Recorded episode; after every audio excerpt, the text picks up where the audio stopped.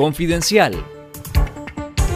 Esto es Confidencial Radio, las noticias con Carlos Fernando Chamorro y los periodistas de Confidencial y esta semana. El ministro secretario de Daniel Ortega, Paul Oquis, falleció este martes con síntomas asociados a la COVID-19.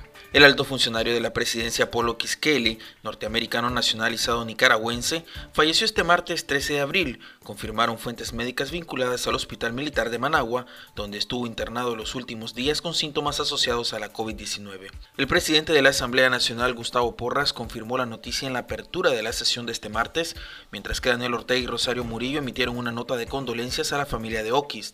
El ministro fue sancionado en octubre de 2020 por el Departamento del Tesoro de Estados Unidos, señalado de representar al gobierno de Nicaragua a nivel internacional y de desinformar para encubrir los crímenes de lesa humanidad del régimen, la corrupción y los abusos a los derechos humanos. Oquis era el secretario de la Comisión del Gran Canal Interoceánico y prometió que en 2016 el canal generaría 500.000 empleos y Nicaragua tendría un crecimiento del PIB superior al 13%.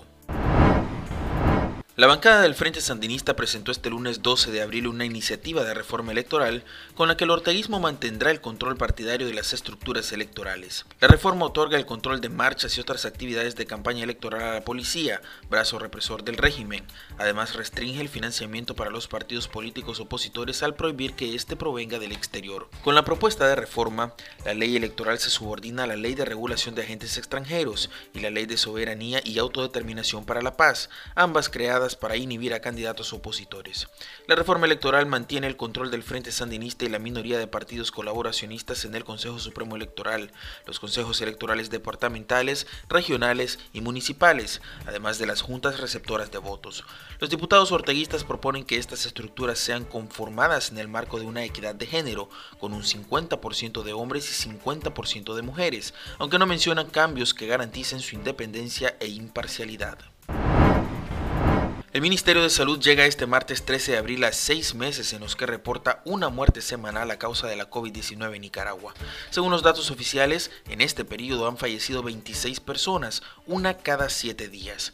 Lo mismo ocurre con los contagios, pues en estos seis meses el MINSA informa 50 casos confirmados por semana.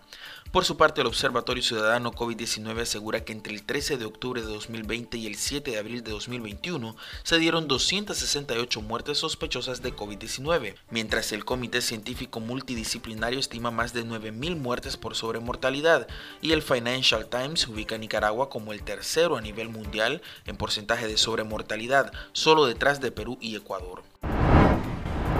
Socorro Leiva vive un drama porque su hija Maylin Obregón Leiva sigue desaparecida en territorio mexicano, mientras su nieto de 10 años está en un albergue en Estados Unidos después de ser encontrado abandonado en la frontera entre México y Texas, Estados Unidos. Misael Obregón Leiva denunció el pasado 8 de abril que Maylin estaba secuestrada por traficantes de personas en México.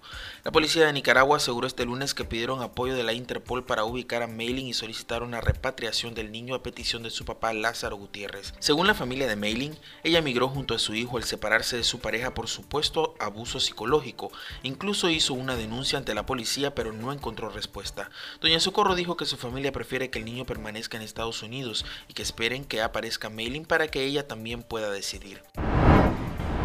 Le recomendamos ver en nuestro canal de YouTube Confidencial Nica la entrevista realizada por Carlos Fernando Chamorro al aspirante presidencial Arturo Cruz, quien asegura que no participará en las elecciones si no se dan las condiciones básicas.